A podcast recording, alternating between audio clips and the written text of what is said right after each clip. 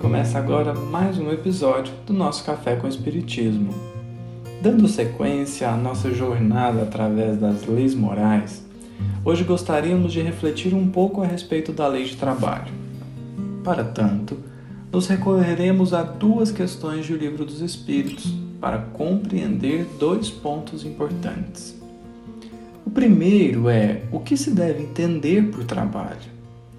E nesse sentido, nosso intuito é ir um pouco além do conceito dado na questão 675, quando os espíritos dizem que toda ocupação útil é trabalho.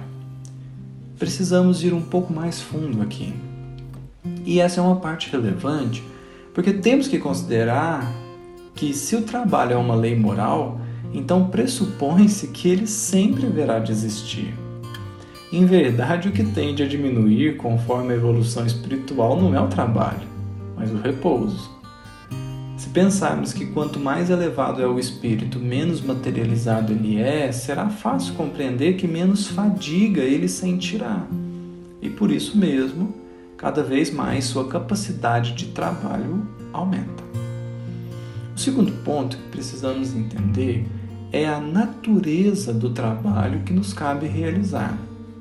Essa natureza, diz o bom senso, deve se modificar conforme o tempo e a evolução, quer material, quer espiritual.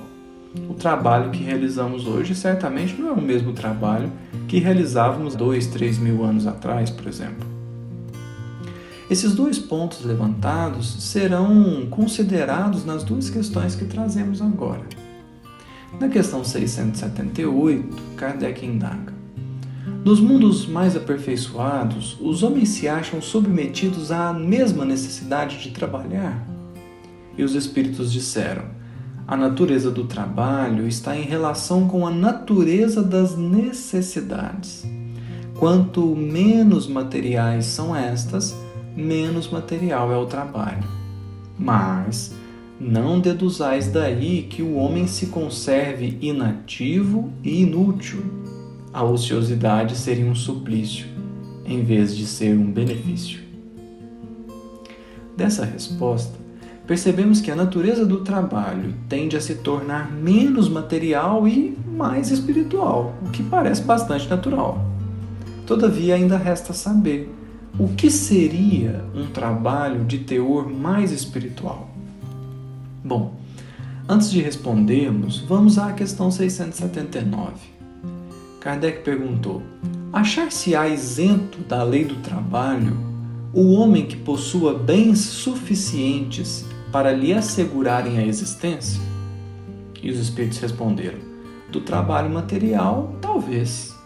Não, porém, da obrigação de tornar-se útil, conforme aos meios de que disponha, nem de aperfeiçoar a sua inteligência ou a dos outros, o que também é trabalho.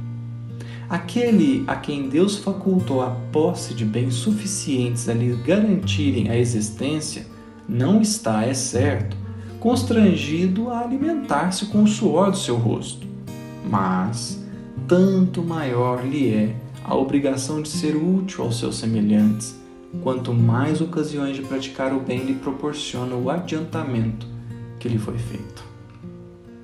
Aqui fica evidente que o trabalho não só se torna cada vez menos material, como também ele nunca deixa de existir, porque em verdade, ser útil será sempre um dever que terminará por se tornar uma das mais sublimes fontes de felicidade para nós todos. E também começamos aqui a entrever que tipo de trabalho possa ser esse que sempre teremos de fazer. Lembramos então de Abigail, na famosa e comentada passagem do livro Paulo e Estevão, quando encontra com Saulo de Tarso desdobrado em alguma região do plano espiritual. No rápido diálogo entre os dois, Abigail dá um sábio conselho a Saulo: ama, trabalha, espera, perdoa. O que nos chama a atenção é que amar esperar e perdoar são todos verbos que nos impelem ao sentimento e ao mundo íntimo. Mas e o trabalho? Parece que trabalho é sempre algo realizado fora. E por isso a fala de Emmanuel em seguida da fala de Abigail é de suma importância para o bom entendimento da passagem e também para nós aqui hoje. Abigail diz a Saulo: trabalha.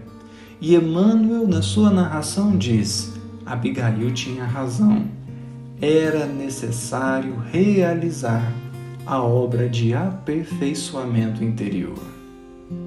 Esse é um grande trabalho que sempre nos será possível fazer, porque a perfeição absoluta só é possível ao Criador. Trabalhemos, portanto, os nossos sentimentos desde agora, aperfeiçoando-os tanto quanto possível. Um grande abraço a todos e até o próximo episódio do nosso Café com o Espiritismo.